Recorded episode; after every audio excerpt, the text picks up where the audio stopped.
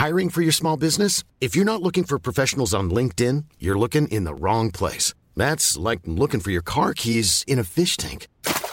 LinkedIn helps you hire professionals you can't find anywhere else, even those who aren't actively searching for a new job but might be open to the perfect role. In a given month, over 70% of LinkedIn users don't even visit other leading job sites. So start looking in the right place. With LinkedIn, you can hire professionals like a professional. Post your free job on linkedin.com slash people today.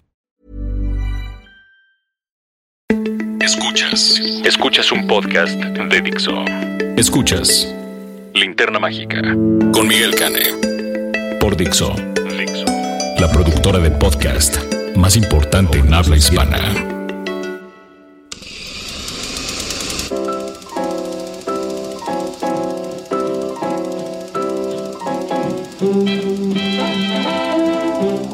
Buenas tardes, buenas noches, buenos días o cualquiera que sea la hora en la que están sintonizando este podcast en el que les daremos consejos de cómo lavar la ropa en casa. No, no es cierto. Esto es La Linterna Mágica, el podcast para cinéfilos hecho por cinéfilos.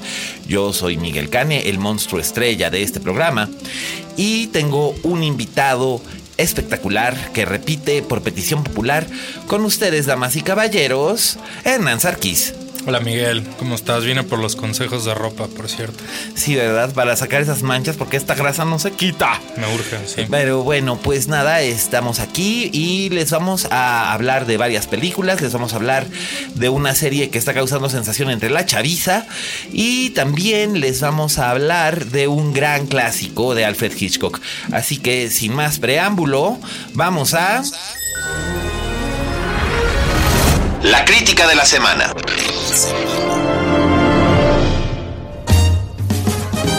Pues bueno, mis reseñas de la semana son dos. Y, y las dos, hijo mano, me Las dan. vas a destruir. Hijo variar. mano, es que de veras me da. Voy, voy a ser breve. Creo que nunca te he oído decir algo bonito de nadie. No, sí, En como esta no, no. La semana pasada hablé muy bonito de Sonia Braga y Aquarius. Ah, Es que no lo oí porque yo no fui el invitado. entonces- Ay, hijo. Bueno, pues eh, hay dos películas. Una es una película estadounidense-canadiense de un cuate que se llama Stu Hasseldin, que hace algunos años hizo una que se llamaba El Examen, que estaba bastante bien. ¿Cuál era el examen? El examen era con Jimmy Mystery, con Luke Maverly, que era este acerca de un un corporativo que, con- que convoca a varios ejecutivos. ¿te Ah, acuerdas? era una obra de teatro, ¿no? De hecho. Sí, también. Sí, la entrevista, ¿no? No Sí, había una versión española, sí. Sí, me acuerdo. Este, Sí pues vi. bueno, este era, este era muy, este, este era, era muy bueno. Y después, sí, después Stu Hasseldin no hizo nada más en varios años. Y regresa con esta película que se llama The Shack, La Cabaña, basada en un bestseller místico de un cuate que se llama William P. Wood, que este, vendió un montón. Y bueno, vendió un montón porque básicamente la temática pues, se presta para, para vender eh, eh, eh, ese montononal. Y básicamente la película se trata acerca de una pareja que son eh, Sam Worthington, que hacía un montón que no lo veía y yo decía, híjole, Sam Pero es Worthington. terrible, Sam Sí, es, es Worthington. malo, pero malo, malo. O sea, todo lo que ha hecho ha sido, o sea, fuera de Avatar, todo lo que ha hecho ha sido un fracaso. brutal. Bueno, y Avatar Todo. tampoco es así como para escribirle cartas a tu No, es mamá. terrible. Ahí está. Pero No, fue un éxito. Bueno, sí, pero no fue un éxito gracias a él. Es como lo opuesto al Rey Midas. Exacto, todo lo que Worthington. toca lo convierte en mierda. Y Rada Mitchell, que es una buena actriz, la Muy australiana guapa. Rada Mitchell, que También, también poco afortunada. Siento Sí, que le ha ido mal a la Pues pobre. después de haber hecho Belinda y Belinda, hizo Silent Hill.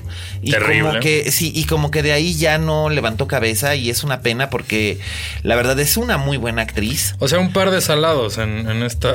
Pues sí, esta pero el elenco lo completan Graham Greene, este actor eh, nativo americano, que tal vez lo recuerdan. Él era el jefe en.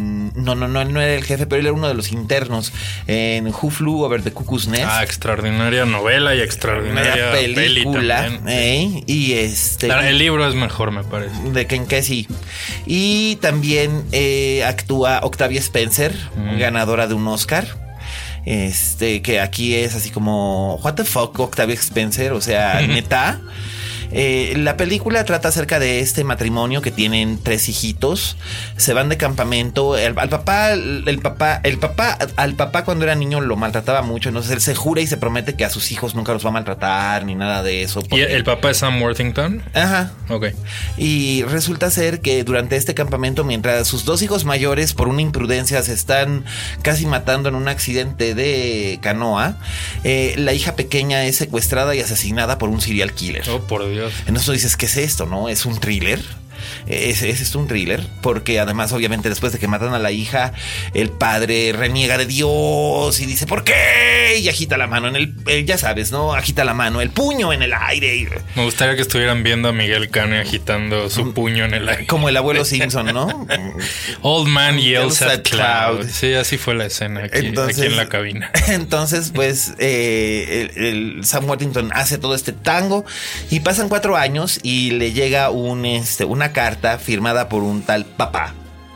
Y entonces, pues, él va a la cabaña donde encontraron lo- la evidencia de que su hija había muerto y se encuentra ahí con tres personas. Una es Graham Greene, la otra es Octavia Spencer y el otro es un, un joven actor cuyo nombre ahorita no recuerdo, que, este, que son las encarnaciones de Dios Padre, Dios Espíritu Santo y Dios Hijo. Suena terrible. la Ah, no, sí, pero Diosito entonces le enseña. Suena pretenciosa y terrible. Oh, sí, Diosito le enseña entonces que no hay que guardar rencores, ni hay que, ni hay, ni hay que albergar malos sentimientos, hay Qué- que aprender a perdonar, sí. Muy bien. Y tal, y entonces al final él ya aprende a perdonar, sobre todo a perdonar a su papá y a perdonarse a sí mismo, se reconcilia con su esposa y entonces ya aprenden a resignarse y a vivir felices con la familia que les queda porque Diosito les enseñó.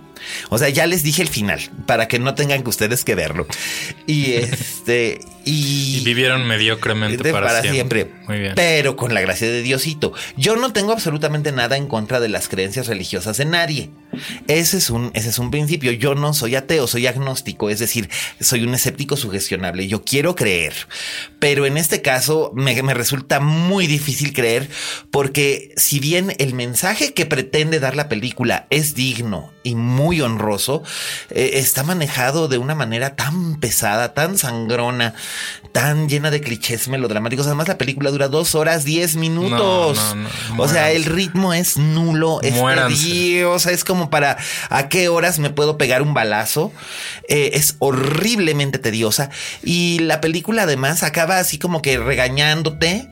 Porque tú, tú, tú y tus ambiciones materiales y tú, tú, tú, mundo moderno, te has alejado de Dios. O sea, el mundo te quitó a tu hijita pequeña porque te habías alejado de Dios. Claro. ¿Neta? Como suele hacer. Dios nos castiga todo el tiempo. Ajá, pero aquí, bueno, Con ya te castigo, pero te levanto el castigo y además ahora te enseño a amar. Muy amar bien. a tu prójimo, ¿no? Qué Inclusive a perdonar al asesino de tu hija. O sea, la, la moraleja es que Dios nos manda a los asesinos seriales Ajá. como para que entendamos y, y- y volvamos al camino del bien. Claro, porque pues amor de Dios. Claro. Y digo, la verdad, por el amor de Dios, este, no, no, no vayan a ver esta cosa. O sea, mejor prendanle fuego a su billete porque de veras. No le den dinero a este señor. No, no, no, no, es un horror. O sea, no sé qué, en qué carajos estaba pensando Octavia Spencer. Eh, de verdad, las actuaciones aquí son malas, las, la, la dirección es mala. Es como un capítulo de La Rosa de Guadalupe de dos horas y diez minutos. Así, de ese nivel. O sea, qué horror. Así que esa es, esa es la, esa es la reseña de la, la primera reseña de la semana. La segunda reseña de la semana es la de los pitufos. Los pitufos uno, pues no hay como cuatro ya. ah, No, ya es, es los pitufos 3, eh, la aldea, la- los pitufos de la aldea mágica. Pero a ver, ¿puedo preguntar a quién va dirigida esta reseña? ¿Quién en tu público estaría interesado Los, los en ver papás los que, pitufos? no, los papás que tienen hijos que luego se ven obligados. Tú no sabes la cantidad de Envía gente- un nuevo reto a los seguidores de Miguel Cano. Estoy seguro que ningún podcast escucha de, de la linterna mágica iría jamás a ver a los pitufos con o sin hijos. Déjame decirte que hay mucha gente que tiene hijos que no ven películas precisamente porque tienen los primeros seis años de vida de sus hijos están condenados a ver únicamente películas para niños. Y después vienen los pitufos. Y después vienen los pitufos. El, el- el magnum opus de quién dirigió esa porquería. Ay Dios, no lo sé. No lo sé, no lo sé, no lo sé. O sea, nada más la vi completa porque era mi trabajo, pero mm, todo lo que todo lo que supe se me borró porque además tuve que ver la versión doblada y las No, no puede No, ser. sí, sí, no, y entonces tiene voces como la de Albertano. Que ¿Albertano? Yo, me, pregunt- yo ¡Qué me preguntaba! ¿qué es un Albertano? Qué padre. No, sí, wow. ¿Qué, otro talento tenemos en, este, en los pues, pitufos? no sé, influencers y youtubers y actores de comedia de ¿Tú, tú no, no fuiste invitada a interpretar? Ah, yo no soy influencer ni Creo- youtuber. creo que te hubiera quedado bien pitufo filósofo. No, no, fíjate, que no, ese lo hace, ese lo hace un, un- comediante, creo, no, no me acuerdo ahorita, pero este, pero no, además a mí las distribuidoras jamás me van a invitar a ser maestro de ceremonias, o sea, nada más invitan de maestra de ceremonias a cierta, a cierta periodista cinematográfica cuyas, que, que todas las oraciones que dice empiezan con la palabra yo y que es un exceso de carne para tan escasa alma. Y este, y siempre, siempre es, casi siempre es, es habitual. O si no, invitan a influencers como La Lata o Gallo de Hacha o whatever, ¿no? O sea, y como yo no soy ninguna de esas cosas, pues jamás en la vida me invitarían a hacer doblaje de una. Yo te invitaría. De una película de Carne. animación. El día que hagan mi biografía animada, La vida de Hernán- la aburrida vida de Hernán Sarkis, sí, ándale. te voy a pues. invitar a. Como, como, como la película de Crumb. Pero pues bueno, es, es, es eso. La verdad es que la película es mala. La animación es lo que ya se espera, es como el estándar. O sea, no es excelente, pero tampoco es así como que digas, ay, se ve como hecha con las patas. Es simplemente que está escrita como con las patas. O sensiblemente se supone que es más apegada al, a los cómics creados por Peyo, este dibujante de origen belga. Pero Que por supuesto merecían una película. y Tres, merecían tres películas. un montón. De hecho, ya había habido, ya había habido películas animadas francesas antes de las caricaturas de, de Hanna Barbera. Ya había habido un par de películas animadas francesas basadas en los, en los cómics de Peyo en los años 70. Ahora, que es un muy bonito homenaje al sistema comunista, los pitufos, lo cual a mí me parece muy útil en esta consumista y terrible sociedad en la que vivimos. No me parece mal que, que estemos rindiéndole homenaje al, al viejo sistema. Pues no sé yo, pero dices así como que, ay, es neta, qué horror. Este, qué horror, qué espanto. Por cierto, ustedes notarán que en esta ocasión no, este, no tuvimos noticias de la semana, pero es que el día que me tocó grabar no hubo, no hubo realmente noticias así fuertes o importantes, salvo información acerca de Piratas del Caribe, cosa que me rehuso. Eh, podemos este, hablar de los bombardeos en. Siria. Eh, eh, podríamos, pero entonces perderíamos más escuchas de los que perdemos cada semana. Y además también este, la única otra noticia es que Ricky Martin se incorpora al elenco de Versace American Crime Story. Entonces no sé, todavía no dicen qué papel va a interpretar, pero a mí me da por ahí de que a lo mejor le dan el papel de Andy Cunanan. Entonces, este, pues... Ah, no creo. Creo que buscarían a un actor real y ridículo, algo como Jared Leto o alguien así. Alguien así, pues no sé, pero el caso es que Ricky Martin se incorpora al, al elenco de esta serie de, de, de, de- de Ryan Murphy. Entonces, pues bueno, ya lo saben, fans de Ricky Martin. Ya tienen Ah, va a ser onda la de OJ. Exactamente. Es fantástica esa serie. Pues no sé, a mí me aburrió profundamente. ¿A ti te aburrió? A mí me A mí gustó sí, mucho. no, a mí no me gustó nada. Después de estas reseñas rápidas en las que les dijimos qué cosas no ver este fin de semana, con el que sí vamos a hablar es con nuestro querido y adorado Raúl Fuentes, en Oye Fuentes, que nos va a hablar de una serie que regresa, que a él personalmente le gusta mucho, es un spin-off de una serie que le encantó a un montón de gente. A mí personalmente no me hizo feliz. Breaking Bad nunca me hizo feliz. Y su spin-off Better Call Saul tampoco. Ah, es buenísimo Better Call Pues, Saul. eh, No le hagan caso a este señor. Pues es aquí- una gran serie. Pues aquí Raúl Fuentes va a hablarnos acerca de la tercera temporada de Better Call Saul. Adelante. Oye Fuentes. Hola, ¿qué tal? Esto es Oye Fuentes, el espacio que Miguel Cane me brinda dentro de la linterna mágica. Yo soy Raúl Fuentes y estoy tanto en Twitter como en Instagram como arroba Oye Fuentes. Oigan, pues el día de hoy no quiero platicarles de alguna película o de algún cineasta, sino pues compartirles mi emoción porque este 11 de abril, este martes, es el estreno en Netflix de la tercera temporada de Better Call Saul, este spin-off de Breaking Bad. Mm, Mucha gente que fue fan de Breaking Bad al término de esta, de esta serie, pues sabíamos que se iba a ser una nueva serie protagonizada por, por Saul Goodman, el abogado de, de, este personaje de Walter White.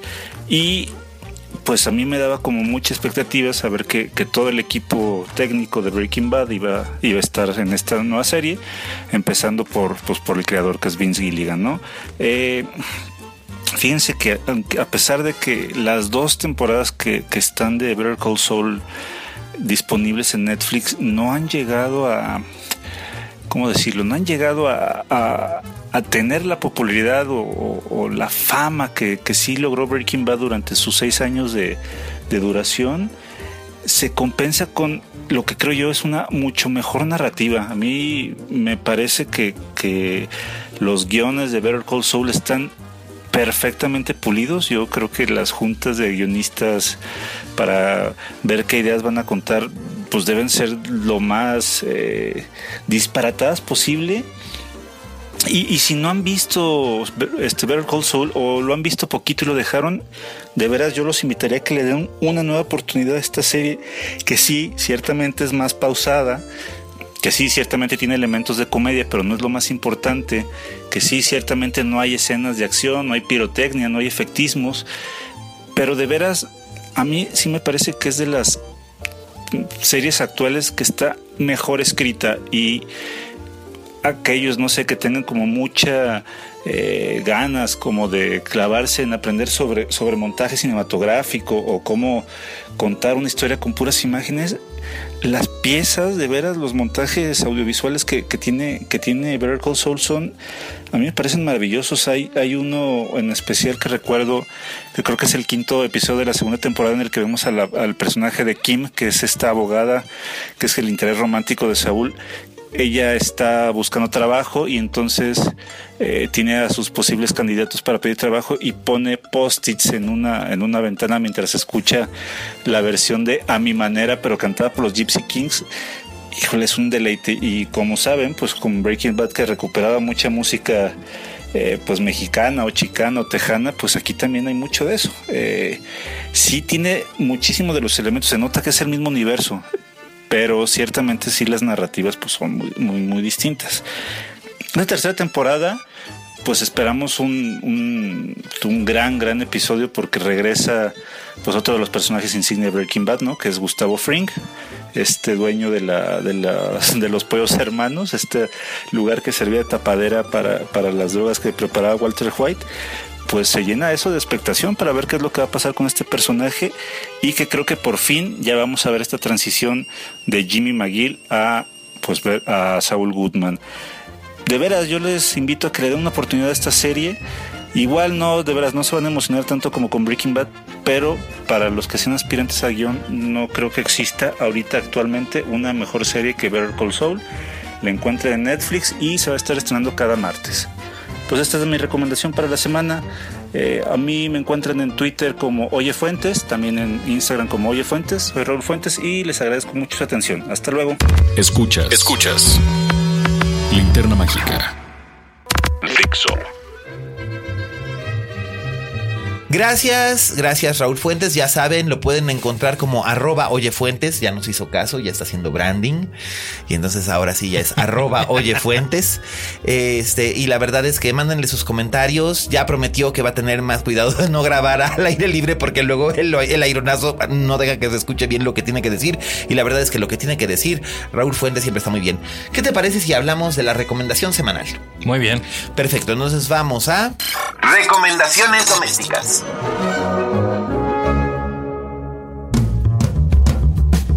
Pues hay una serie ahorita en Netflix que está causando furor. Está causando furor de dos tipos de furor en dos tipos de campos distintos. Por un lado, los críticos están diciendo ¿What? Y por otro lado, el público está haciendo ¿What? Y están encantados con ella y se la están comiendo como si no hubiera un mañana. ¿Y Miguel Cana qué está diciendo? Miguel Cana está diciendo que es neta. O sea, así, así es. O sea, algo más que no le gusta a Miguel Cane. Sí, caray, parece muy raro. Oye. Parece ser que no me gusta nada, ¿verdad? Casi no pasa eso. sí, ¿verdad? Soy un inconforme y un mal contento. Pero en el caso de 13 Reasons Why, podría enumerar 13 razones para decir por qué no me gusta esta serie. Pero lo que, lo que tengo que hacer es invitarlos a ustedes a que la vean ustedes mismos y abran su propio criterio. Porque además, déjame decirte que la, la idea de la serie no está tan mal. No está realmente tan mal. Vamos, tiene, tiene algunas cosas que sí son que sí son interesantes. 13 Reasons Why está basada en una novela para chavitos de un cuate que se llama Jay Asher. Este Jay Asher es el hijo de William Asher, el productor del, del sitcom Hechizada. Ah, Sí, gran, es- gran pedigrí. Sí, sí, gran pedigrí. No es hijo de Elizabeth Montgomery, la protagonista de, de Hechizada, pero sí de su ex marido y de su, y de su segunda esposa. Y eh, este hombre eh, creó hace 10 años una novelita que eh, primero empezó así como que vendiendo muy modestamente y de repente como que fue encontrando un culto. Y hasta la fecha sigue vendiéndose y muy bien. Y la serie trata acerca de la historia de lo que ocurre en un pueblito americano típico eh, cuando una adolescente poco popular de su prepa se suicida. Ella se suicida antes de que empiece la historia, así que esto no es un spoiler, de hecho es la razón de tres. Suena un poco como la de los Wallflower, el Wallflower, ¿cómo se Ah, pues llama? sí, eh, The Perks of Being a Wallflower, sí, pues es Exacto. más o menos, es más o menos el mismo tipo de historia y es más o menos el mismo tipo de, de mercado al que va dirigido, Que es ¿no? como Young Adult, pero le quitan la onda ciencia ficcionosa y es más existencialista. Socialista y de problemas emocionales como este como de Fabulous Now y Claro. todas estas, ¿no? Pero además este o Ciudades de papel que la película era horrible, pero Me- Me además evita la, la pena. Ay, evite la pena. Pero eh, aquí es interesante porque además es como de suspenso. O sea, el- cada capítulo terminaba como que en un cliffhanger y cada capítulo de la serie termina también en un cliffhanger. O sea, es la técnica más antigua del mundo para mantener enganchado al público y por supuesto el público está enganchado viéndola y todos dicen, wow, es que, o sea, ¿cómo? O sea, es que, wow. La, la, la serie, eh, te digo, versa acerca de este suicidio juvenil y lo que ocurre es que esta chica grabó 13 cassettes con en cada uno contando la historia de su vida y una razón por la cual se murió. ¿Quién es? ella? ¿A ella la vemos en algún Sí, a ella sí la vemos. Todos son actores jóvenes y desconocidos, con la excepción de Kate Walsh, la de Private Practice, Ujú. que hace el papel de la mamá de la chica muerta. Entonces vamos a ir como que desentrañando un misterio. El problema es que está realizado de una manera tan pedestre. Mm. Es tan pedestre que tú dices, ay, o sea, please, por favor. ¿La produce Netflix? Eh, sí, la produce Netflix. Tienden a eso, tien- tienden a la pedestridad de Netflix. Me he dado En cuenta. algunos casos, pero no en todos. Ah, fíjate que, que a, a tu recomendación y, y la de Vero, eh, empecé a ver, le di otra oportunidad a, a Daredevil. Qué Ajá. buena se pone. Ah, te dije. Yo no te creí. Es que yo había visto dos episodios y me pareció, como tú dirías, de hueva. Pero dije, ok, le daré otra oportunidad en nombre de Vero y de Kane. Está bueno, la serie está X, pero Vincent D'Onofrio está espectacular. Así es. Y, y- O sea, solo por él vale la pena chutarse No, y la verdad es que te vas dando cuenta, te vas dando cuenta de repente de que sí está bien escrita. Sí, sí está bien hecho. Está, está bien hecha. Entonces, esta también no es que esté mal hecha, está bien hecha. Es simplemente que están apelando a un mínimo común denominador y estoy viendo con horror en mi timeline de Twitter que mucha de la gente que conforma ese timeline como que se fascina con ese mínimo común denominador. Entonces yo así como que digo, ¿what? Pero los críticos como que sí le han dado con tubo a la serie, sin embargo tuvo bastante éxito y como Stranger Things va a tener una segunda temporada. Pues no tanto, ¿eh? Me metí a Metacritic y tiene 76%, no está nada mal, ¿eh? No, pero algunos sí le han pegado con tubo. Sí, sí le han pegado. en, Daily, pero- en Daily Vari- Variety le dieron, en Entertainment Weekly no, pero Entertainment Weekly suele ser mucho más, Sí, aman todo. Eh, sí, más, más, piadosa. Son los Peter Travers de la crítica. Exacto, Peter Travers, que como eres malo con el de Rolling Stone. Pero pues ahí lo tienen. Este, si ustedes creen que tienen tiempo para este fin de semana eh, pasarse 13 horas viendo eh, 13 razones de por qué una joven adolescente se suicida y de paso le complica la existencia a un montón de gente en su pueblito, pues adelante, lléguele, esta es la clase de historia que es para usted. Y en el caso de que considere de que no es necesario, pues entonces lléguele también y olvídese del este, olvídese del asunto y mejor vea otra cosa. Hay muchas otras cosas. Por ejemplo, yo logré que Hernán Sarkis, que era un escéptico, viera Big Little Lies y ¿qué creen? Está espectacular. Pero sí tengo un comentario. ¿Qué? Me parece absolutamente innecesario el recurso de la muerte misteriosa. No es necesario. O sea, siento que lo hicieron como para engancharte, ¿no? De, uh, hay un misterio. Ah, bueno, es Y- que así empieza la novela también. Ah, bueno, ok. Bueno, aún así no me parece necesario.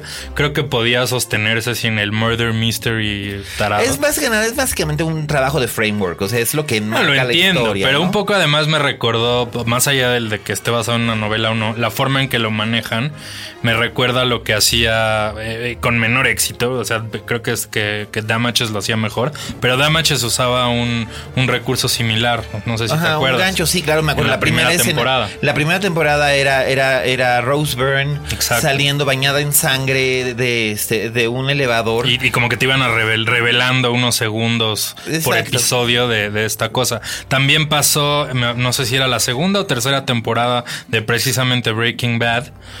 Que eh, eh, eh, veías unas escenas en blanco y negro de, de la piscina de Walter White como con restos de algo y un peluche flotando y no entendías qué diablo estaba pasando y a lo largo de la serie, de la temporada te iban revelando ibas a vistazos, llegar, ¿no? ibas a llegar hasta a esa escena, ¿no? Claro, pero aquí sí lo siento como un recurso innecesario que nada más me distrae, que se siente como clickbaity, como... Sí, como que me quisieron atrapar con eso, cuando la serie se sostiene perfectamente bien por sí misma, ¿no? No, no, no sé. Siento Pues que mira, sobró. la serie, la serie está bastante, bastante bien. Eh, los personajes están muy bien delineados en este sentido. Ya terminó en HBO, pero la pueden seguir viendo en HBO Go. Pero no me spoiles, Cane, yo no la he No, no te voy a spoilear. Ay, entonces no te digo que. No, ya... La, la, la, la, la. Entonces no te digo que el cartero. No, no te digo que el mayordomo. Que el cartero llama dos veces. No te digo que la mucama. No, ya, por favor, por favor. No te digo lo que le pa. Y luego. Y la peluca. y luego de aquí. No. Bueno, no, ya me dijo Hernán que no, que, que no- que no le cuente nada de eso. Pero la verdad es que sí, Little Big Lies o Big Little Lies, Big Little Lies. Big Little Lies. Big Little Lies está muy bien.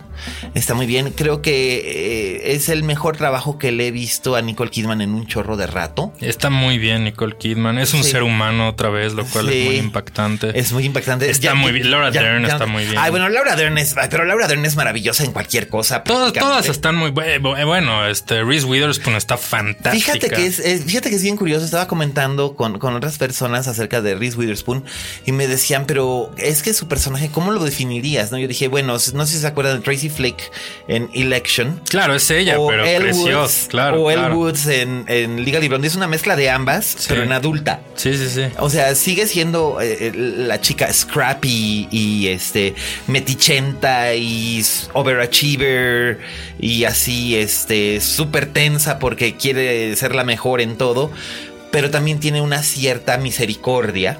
Claro. Y, y, y sí, ahora ya tiene problemas de adulta, pero además lo maneja muy bien. Ella, ella tiene el corazón humorístico de la serie y, y lo hace muy bien. Curiosamente, las escenas de Laura Dern también pueden ser interpretadas como comedia, pero más negra. Sí, son muy chistosos. Eh, Ese momentito de thank you. es una gloria. Están muy bien. Y los niños están muy bien, que Oye, siempre es muy qué difícil. Qué bien casteados están. Sí, los niños son insoportables en cualquier obra de cine, televisiva, etcétera. Y aquí están muy bien. Aquí lo hacen muy bien. Sí, están, están bastante bien y están muy bien dirigidos por Jean-Marc Vallée. Y bueno, hasta Shailene está Ah, bien. Está muy bien. Ella, ella no sé de dónde la ubico. O sea, seguro la he visto un montón de veces. Ay, seguro la me metí a su IMDB y en realidad no he visto nada de las que protagoniza. Ay, no me digas que no viste The Descendants. Ah, claro, vida Descendants. Sí, en pero no sale, pero no, estaba bien. pero no es tan, tan prominente. ¿no? No, pero tiene, tiene un buen papel en The Descendants. Que es una de las hijas. Exacto, es la hija mayor y está bien dirigida. Está bien dirigida, pero ahí básicamente en The Descendants el truco es ver a George es, Clooney, es ¿no? Alexander Payne. ¿eh? Es Alexander Payne. Gran película. Claro, y el truco ahí es ver a este, el truco ahí es ver a George Clooney hacer el pendejo. Sí, claro. Pero muy este, buena peli. muy buena, pero ahí después de Shailene la habían querido convertir en la Jennifer Lawrence 2 y pues la cagaron porque no tiene el carisma y la presencia que tiene Jennifer Lawrence. No, creo que Que no. Jennifer Lawrence es capaz de venderte una película, ver. una película sobre un trapeador mágico. Jennifer Lawrence es espectacular. O sea, tiene un cuerpo impecable y es hermosísima. Y esta Sí, y es- chava. y, pues, es, capaz de hacer cualquier cosa. O sea, esta, esta chava es muy bella, pero es otro tipo de belleza más understated, más discreta. Discriminación con apre. Es más discreta. O sea, no. Le acaba de decir gorda a Shailene. no, no. No estoy diciendo que no es una leading lady. No tiene esa presencia. No, por supuesto. Pero ¿sabes qué va a ser esa mujer? Una extraordinaria eh, actriz De reparto. de carácter. Sí, actriz de reparto. Porque es muy buena. es Sí, muy cómo buena. no. Bueno, aquí, aquí, en la- eh, aquí en realidad funciona muy bien. Aquí en realidad ya se ve que en la novela originalmente eran tres protagonistas: eran Jane, el personaje de Shailene, eh, Celeste, el personaje de Kidman, y Madeline, el personaje de Reese Witherspoon. Sin embargo, aquí. Y hay que dar aquí crédito a quien, a quien lo merece. Y durante la adaptación, las productoras son Witherspoon y Kidman. Y ellas pidieron que se les diera también como más trasfondo a los personajes de Zoe, eh, de, de, este, de, de Zoe Kravitz y de Laura Dern.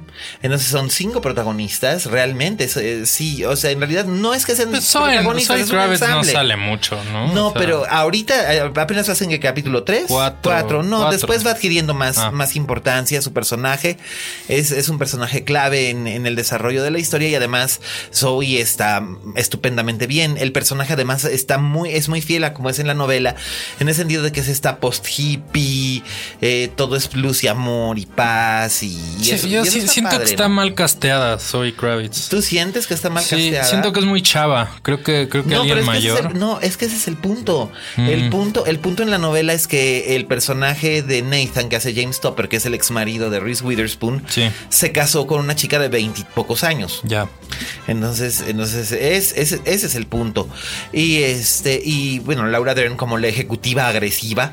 Así como de bring it on, bitches. Sí, ella está muy bien. Pero que tiene, que tiene este deseo de que la dejen jugar con ellas, ¿no? Y Skarsgård está muy bien Ah, también. cómo no, que además es bien difícil hacer esa clase de personajes porque es un creep, pero también es un príncipe azul, esas dos cosas.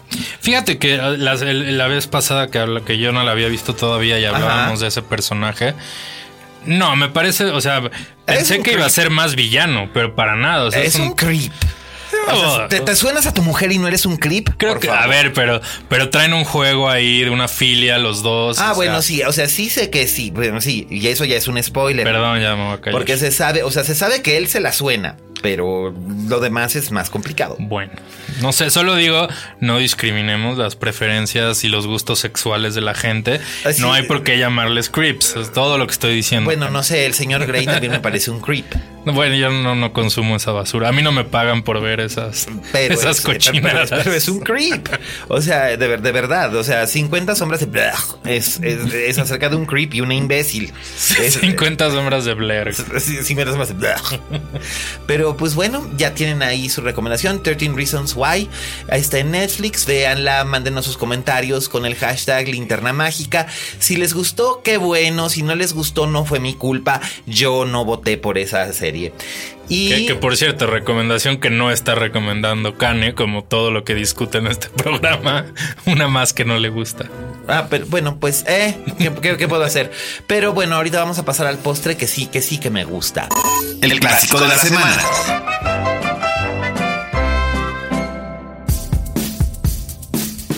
Y pues vamos a darle duro y macizo a nuestro clásico de la semana, que es... Esta es la primera película de Alfred Hitchcock que vi en mi vida. Yo también, fíjate. Yo creo que es la primera película que muchos de Hitchcock que muchos vimos porque es probablemente es la única película de Hitchcock que es kid friendly. Mm, sí, es cierto, es, Es, es eh, kid friendly. Es kid friendly en el sentido de que tiene sentido del humor, es ligerita. Sí. Y aunque tiene todos los temas que le, que le, que le encantaban a- al Hitch, no es gráfica y no es brutal como, como Psycho, por ejemplo. Pero ¿no? justo creo que eso la hace muy interesante, porque es una película de género, pues, eminentemente cincuentera, pues, que podría Obviamente, perderse de su con, tiempo, claro. con todas las demás de, su época, pero tiene ese toque. Ahora sí, creepy, ese toque Hitchcockiano, ¿no? Y eso la hace fascinante. Claro. Y, y es que, y es que hay otras películas de Hitchcock que se pueden considerar kid friendly. Hay gente que considera que The Birds es kids friendly. Vértigo es- no es No, Vertigo no es kids friendly, es demasiado compleja emocionalmente como para que un niño le entre o un chavito le entre. Pero The Birds, digo, tiene escenas de acción, etcétera, Claro. etcétera. Puede ser. Digo, yo no sé quién en su sano juicio diría que The Birds es, es, es kids friendly, pero bueno, lléguele. Eh, en un momento dado, North by Northwest. Es, se, las recomendamos mal que los, más que los pitufos 3. Ah, bueno, sí, claro. Cualquier Mejor cosa. póngale eso a sus hijos. Cualquier cosa. No, pero pues no van a querer porque pues telenana. Entonces ya sabes, tiene que ser algo con que los niños no hagan preguntas. Este, o North by Northwest, este, Intriga Internacional también es kid friendly, eh, pero siento que es más como para chavitos niños. Y es más lenta. Es un poco más lenta y es como para chavitos como de entre 13 y 14 años. Claro. Pero es una gran manera de entrarle a Hitchcock. Pero de ninguna manera recomendaría psicosis o frenesí. Sí. Eh, bueno, también otra que es, también es como kid friendly es qué pasó con Harry Mm. o este The Trouble with Harry o qué hacemos con el muerto, eh, que también se le conoce por ese título, que es una monada, pero a mí personalmente no me acaba de gustar tanto como me gusta Rear Window, La Ventana Indiscreta, que es la película de la que vamos a hablar ahora. ¿Qué edad tenías cuando la viste, Sarkis? Yo creo que como 15, no tan chavito, como 15 o 16. Justo venía de tomar mi curso de, no, más chavo, sí, 13.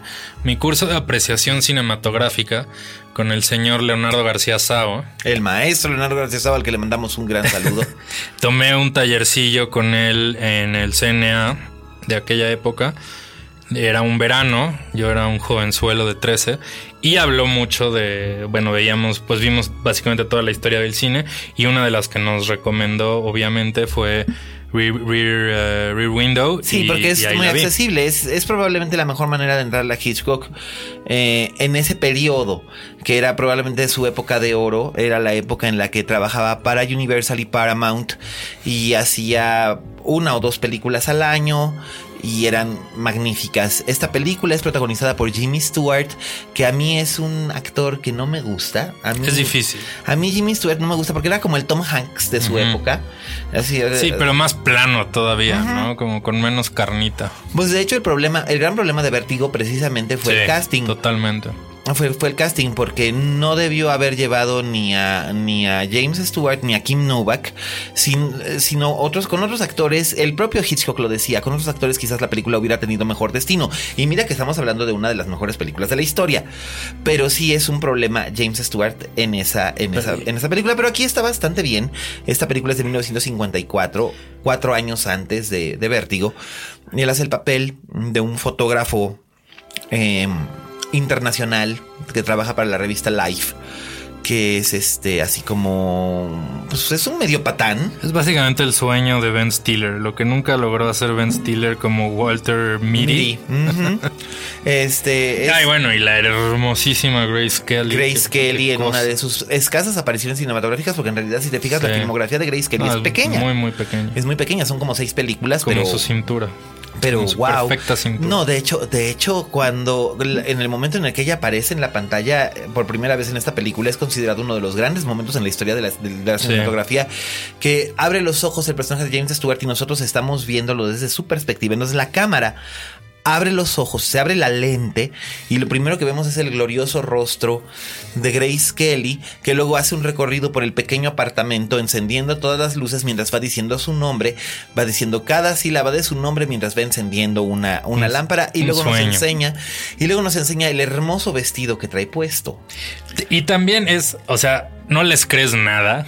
Ah, claro que no, no que tienen nada de química. No tienen nada de cero química. química. Cero química. Pero o sea, no importa, porque ella es tan simpática sí, y el ella es personaje de ella es tan simpática. Pero, o sea, le pudieron haber puesto a un pedazo de una tabla de madera enfrente. y ella de todos modos hubiera ten- tenido química con el pedazo de madera. Y hubiera sé. sido igual de creíble. O sea, jamás me los me imagino a Grace Kelly y G- James Stewart, que además le llevaba unos añitos, Sí. no pocos. Se ven ridículos juntos, la verdad. No, bueno, de- un par de años después hacen este atrapar al ladrón. To catch a thief. Y ahí, por ejemplo, con el que sí tiene una química que dices. ¿Cómo hacen los vistecitos? Que ya no puedo decir esas cosas porque va a venir la plaqueta a censurarme el podcast por, por hacer. Puedes hacer chistes, Cane, solo si no los diriges a una mujer en la vía pública, todo está muy bien, no Ah, es bueno. acoso. Bueno, a ver, entonces, pon- a ver, tú finge que eres una mujer en la vía pública y yo voy a decir, No, ¿cómo porque hacen los entonces sí te voy a levantar un acta por, por acoso en ¿Cómo la hacen, los. ¿Cómo hacen los vistecitos? No, no, no, esto, esto es acoso, está muy mal. Porque además tú eres el titular de este programa. Entonces, Entonces tengo poder sobre ti. Hay, hay, una, hay una relación de poder aquí que me, siento muy incómodo, violentado de mi espacio. Y yo, por cierto, quiero, quiero declarar públicamente que yo no estoy en contra de las acciones de, de la plaqueta. A mí me parece que fue apropiado.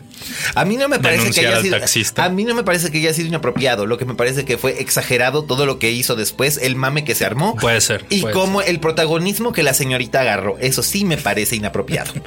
Pero bueno, ese, ese Claro, porque el señor Kane no es nada protagonista, es una persona muy discreta. Pues la verdad es que sí soy una persona bastante discreta. A mí no me vas a ver metido en escándalos de esa índole. Pero bueno. Es un agente de bien. Sí, yo soy una, yo soy una gente de bien. Que le caigo mal a la croqueta, por cierto. Entonces digo, en fin. Eh, volviendo a Rear Window y el, y, y el tema que nos atañe. eh, la química entre, entre Grace Kelly y James Stewart es prácticamente inexistente. Él, Sí. él es un patán y ella es una niña de sociedad. Ella trabaja para la revista Vogue y es No, bellísima. pero es que él puede ser su papá, o sea, ese es el problema. Pero Gre- Gary Grant también podría ser su papá y sin embargo ella no, tiene- pero Gary, Cra- Cary Grant es- es- es- tiene una presencia sexual. o Ay, sea. pero por supuesto, bueno, James la Stewart escena- es un papá. La, escena de los, la escena de los fuegos artificiales en Monte Carlo, en Tu Catch a Thief. O sea, tú dices, obviamente sabes qué es lo que está pasando, aunque la cámara no nos lo muestre. Sí, ¿verdad? pero sí, pero Stewart es neto, tienen una relación de padre e hija de hueva. o sea, Bueno, sí, pero también hay otros personajes que son interesantes en esta película. Está Thelma Ritter como la enfermera masajista, Mm, claro. dama de compañía, voz de la conciencia, que Thelma Ritter era una gran comediante. y la beard de Jimmy Stewart, probablemente. el personaje de Jimmy Stewart. y este y por supuesto está Raymond Burr Claro, en, quizá- en el papel en el papel del señor Torvald que es uno de los vecinos que no vamos a decirles si nunca la han visto y la van a ver por primera vez solamente les podemos decir que Raymond Burr está increíble en ese papel Es muy bueno. Pero claro, quizá esa era la trama de fondo. Quizá este Jimmy Stewart está en el closet y Grace Kelly es como su mejor amiga y, y él es como su amigo gay. Y por eso no hay química, porque en realidad él, él no anda con ella. Sarkis estás elucubrando muy cabrón Yo creo que, yo creo que ese es el trasfondo de, de Rear, Rear Window. yo creo que en Además- realidad no hay ningún razón en Rear Window, aunque es- es interesante que lo menciones eso, porque el autor del cuento en el que se basa Rear Window es nada menos que Cornell Woolrich, el escritor de La novia vestida de negro, de La sirena del Mississippi, de un montón de novelas y cuentos que fueron adaptados al cine. ¿Y era en gay? su momento. Sí. ¿Ves? muy, ¿Ves, Cane? ¿Ves? muy, y se mantuvo en el closet hasta que, hasta que murió porque no quería decirle a su madre y la madre lo sobrevivió. Entonces nunca, nunca, nunca, nunca, nunca, nunca salió. Hasta después de su muerte fue que se supo. Yo creo que, que Jimmy Stewart es un eh, avatar del autor que está en el closet y Grace Kelly es como la morra que lo está forzando y que la mamá le mandó y bla porque es de buena familia y se tiene que casar como un buen muchacho. ¿Por qué sería soltero a sus casi 50 años? No tiene 50 años, tiene como 40. Acuérdate Tiene que en ese entonces- acuérdate que, 44. no, acuérdate que en ese entonces la gente envejecía de un modo distinto a como envejecemos nosotros ahora. Sí, sí, sí, nosotros nos vemos espectaculares. Yo me veo como de 21 más o menos. Pues sí, más o menos. Y la este y la y, y la Grace Kelly en ese momento se ve espectacular, pero también ya tenía sus añitos. Grace Kelly es la mujer más hermosa del mundo. es que realmente no, no puedes quitarle los ojos de encima. O sea, en cuanto sale en, a cuadro, no puedes dejar de ver a por Grace supuesto, y además es, Es encantadora, Además es es, un personaje bellísima. bien interesante porque es el personaje que se roba la película. Sí, sí, le quita el protagonista. El otro es una escoba. ahí, Bueno, lo que pasa es que está, lo que pasa es que además hay que explicar que él está paralizado porque tiene, tiene la pierna rota y está aburrido y está fastidiado de estar en su departamentito del Greenwich Village. Claro, que por El cierto Greenwich hay, Village, hay una este, en Greenwich Village eh, espiando a los vecinos. Hay un espectáculo, ya sé que usó el término espectacular. Pero está demasiado, muy bien. Pero hay un fantástico, Diseño de arte. no, homenaje, iba a decir, a, a esta película en un episodio de Los Simpsons. Ah, pero claro. No sé si lo viste. Claro, cuando lo de soy la reina del verano. La reina del verano, cuando Bart se rompe la pata en su y no alberca. puede y no puede en la alberca de en la alberca de Martin Prince y, y, luego y empieza a delirar que, que Ned Flanders asesinó a su esposa. porque Ned Flanders grita ¡Ah! Así como Kane lo acaba de hacer. Pero es que además así era el grito, Sí, ¿no? sí, sí, por eso. Por eso, por eso Bart cree que, que asesinó a la mujer y en realidad había destruido su planta favorita y luego la enterró en el jardín. Claro. Es un gran episodio. Claro, claro, claro. Y es un, y es un, y es un, y es un modelo a seguir de esta película. Y además, finalmente, eh, la esposa de Ned Flanders sí es asesinada, pero no es asesinada por Ned Flanders, es asesinada por Homero. Sí, pero eso ya no es canon porque pasó en las temporadas para gente estúpida. Para mí los Simpson acabaron en la temporada 9. Pero, Y pero, ya no existe. espérate, Maud Flanders murió antes de la temporada. Nah. Maud murió como en la 10 por ahí. Pues no sé, pero, pero sí fue asesinada por Homero. En un trágico accidente. En un trágico accidente. Pero todo fue por culpa de él. De hecho, también hay otro, hay un gran homenaje a Birds en Los Simpson. Claro. Y al gran Maggie- escape. En el, ese de, el de mismo- Maggie, el de Maggie en la guardería cuando, cuando March está Exacto. participando en la ópera del, del tranvía en llamado un tranvía Deseo. llamado Deseo. Y, Sí. y entonces Maggie, Maggie la meten a una guardería por primera vez. Y primero es toda una parodia al gran escape, con todo y la música del gran escape. Y hacen como esta fuga como de la prisión nazi. Y al final, cuando llega Homero, es un homenaje a Birds, porque están todos los bebés como puestos en, en- eh, parados alrededor de él como si fueran las aves y, Sí. y Homero está súper nervioso y Como si fuera Tippi Hedren. espectacular. Y de hecho, cuando salen, hay un cameo, un clásico cameo. Alfred Hitchcock pasa caminando, paseando a un perro. Así es, que es, eso es básicamente los, los cameos que hacía Alfred Hitchcock, que, se hace en todas sus películas. Y hace su cameo en, en Rear Window también, que además es muy, es bien interesante. Porque en Rear Window lo que ocurre es esto. Eh, la película está confinada básicamente a un set. Que es un Ah, sí, además, pero lo cañón es que él construye esa mini ciudad ahí, ¿sabías? Así es, por supuesto que todo es en un estudio en Los Ángeles. Eh, está imitando el patio de luces de un, de, de un, de un par de, de edificios de departamentos. Sí, es como una especie de, vecindad, digamos, Ajá. pero más, más, más elegante. en, en Greenwich Village, los años 50. Entonces están todos estos vecinos. Está Miss Lonely Hearts, que es una pobre mujer que sufre porque nadie la pela. Está eh, Torso. Miss Torso, que es una bailarina, que además tiene un montón de galanes, bailarina y modelo. Está la escultora, que es muy bohemia. El músico, hay un pianista. Sí, el pianista, que es ahí donde tiene su, su cameo Hitchcock. El pianista. Que además ese Ah, pianista. en una de las fiestas. Claro, porque además no lo sabrías, pero, pero el pianista es Ross Bagdasarian, que fue el creador de Alvin y las ardillas. Claro que los. No, no tenía. No idea. lo sabías, pues ahí lo tienes. y este, y entre esos vecinos está el señor Torvald, que es, que es este, que es Raymond Burr. Y lo que le pasa al señor Torvald es algo que obsesiona al personaje de este, de, de Jim Stewart y que puede casi costarle la vida, o podría costarle la vida, al hermoso personaje de Grace Kelly. Gran película. Gran, gran, gran película. Definitivamente es el Hitchcock ideal para acercarse a Hitchcock. Totalmente. Si nunca has visto Alfred Hitchcock y tienes ganas, acércate. Está en Netflix. O sea Está en Netflix, sí. No hay pretexto. Y además, ¿sabes qué tiene? Que, que es algo que nos pesa mucho a mi generación y a las de abajo. Ajá. El ritmo. O sea, a mí me- de pronto me cuesta ver películas viejas, no tanto por la trama, no tanto por el melodrama. Dijiste películas viejas. ¿Cómo pudiste? Clásicas. Ah. Lo que pesa de pronto es la edición y el ritmo, ¿no? La edición, La edición, ha evolucionado es- la mucho. edición, el problema que tienes tú con la edición es todo por culpa del, per- del, del- pendejo de Quentin Tarantino que malacostumbró a toda la bola de No, o pendejos sea, de tu generación sí, es cierto. a ver que las películas parezcan convulsiones. Todo ahorita, todo ahorita es frenético. Entonces Sí. estamos acostumbrados a ese tipo de media. Entre Michael Bay y Quentin Tarantino le dieron en la madre al arte de la edición. Pero no solo eso, también la, la edición buena o mala o como le quieras llamar. O sea, no, no te limites solo a Bay y a Tarantino y a, a- a los de estas, de las desastres naturales y a, Ah. ya de la independencia. Pero también la edición ha, ha evolucionado mucho. Bueno, claro, es natural. cambiado, Todo es ha natural. cambiado. Entonces, muchas veces cosas que de lo que más pesa en una película clásica es la edición y el ritmo.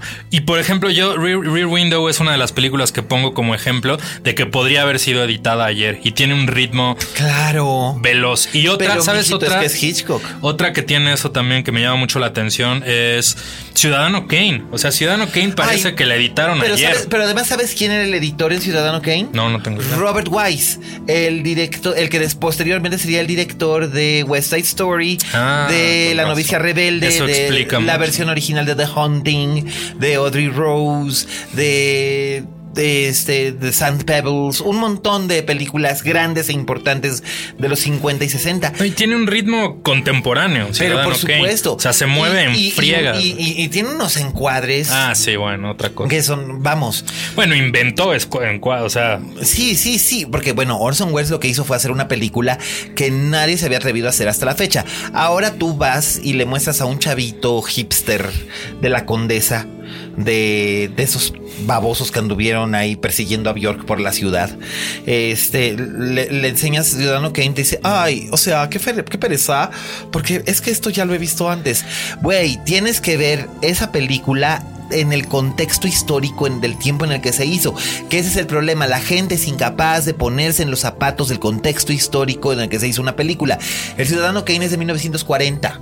Es que justo Rebeca mi, de Hitchcock es de 1940. Y tienen un trabajo de edición, un trabajo de incluso un trabajo narrativo, funcionando bajo, bajo el yugo de una censura y de un estudio system y sin embargo crean trabajos originales y muy vistosos. Ahora ya no existe la censura y ahora se puede hacer lo que quieran. Y no es por eso es que dicen, ay, no, es que huevita. Y es que además es en blanco y negro, güey. O sea, como. Justo, o sea, justo a mí lo, mi argumento pro Ciudadano Kane para la gente que es medio huevona con el cine. Los hipsters. Traes una yihad muy cañona contra los hipsters. Pinches hipsters. Este, mi, mi, argumento con Ciudadano Kane es que justo es una peli que podría haber salido hace un mes. Claro. Se siente eh, inmortal. Por supuesto, es una película, No se siente datada, no se siente datada, datada. dated, pues. No se siente, no se siente caduca. No se siente caduca, exacto. Hablemos bien. Y, nada, es una joyita. Vean Ciudadano Kane, vean Rear Window. Vean Rear Window. Rear Window sí es una película inmortal. Si nunca han visto una película de Alfred Hitchcock y tienen curiosidad, eh, éntrenle, lleguenle a través de esa y van a ver cómo se van a enganchar con el resto del trabajo de Alfred Hitchcock. Y la verdad es que de las 53 películas películas que dirigió, de esas 53 películas, 50 son muy buenas, 40 son magistrales y 10 son verdaderas obras maestras. Fantástico. Así que ahí lo tienen ustedes. Alfred Hitchcock nuevamente eh, nos da su gracia aquí en, en, la linterna mágica. Y pues con eso hemos llegado al fin de esta edición de la linterna mágica. Este que le estamos haciendo aquí breve, pero concisa con Hernán Sarquís, que siempre es un placer. Volverás, Hernán Sarquís. Obvio, muchas gracias por la invitación. un gusto estar aquí contigo. Siempre, y yo continuaré con mi espada desenvainada persiguiendo a los pinches hipsters. Déjalos si, en paz. Si usted ve a un hipster, si usted ve a un hipster, señálemelo y yo iré detrás de él, porque además, recuerda una cosa, mi querido Hernán Sarquís. Señálame a una, señálame una persona perfecta y te contaré una historia de terror. Muy bien. Este, pero por lo demás, bueno, pues muchísimas gracias a Fede, a Aldito, a Vero, a todo el equipo aquí de Dixo, a Raúl Fuentes por este, por su colaboración de esta semana. Eh, a ti, ¿cómo te encontramos en Twitter para que te mienten la madre, mi querido Sarkis? Eh, yo estoy como HG Sarkis. Arroba HG Sarkis, yo soy arroba alias Cane. Muchísimas gracias por escucharnos. Y recuerden, como dijo la Betty Davis, en este negocio, si no tienes fama de monstruo, no eres una estrella. Hasta la próxima.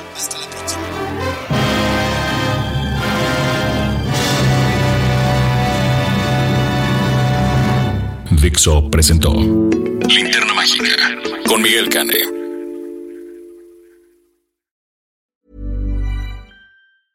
If you thought the only way to get a more defined jawline with natural looking results was through surgery, think again. Juvederm Volux XC is a non surgical injectable gel filler that improves moderate to severe loss of jawline definition and can help you achieve natural looking results with little downtime. Even better, this improved definition lasts up to one year with optimal treatment. No maintenance required. Improve jawline definition for a smooth, sculpted look with Juvederm Volux XC. For important safety information and to find a licensed specialist, visit juvederm.com. That's J U V E D E R M.com. Not for people with severe allergic reactions, allergies to lidocaine, or the proteins used in Juvederm. Common side effects include injection site redness, swelling, pain, tenderness, firmness, lumps, bumps, bruising, discoloration, or itching. There's a risk of unintentional injection into a blood vessel, which can cause vision abnormalities, blindness, stroke, temporary scabs, or scarring. Talk to a licensed specialist to find out if it's right for you.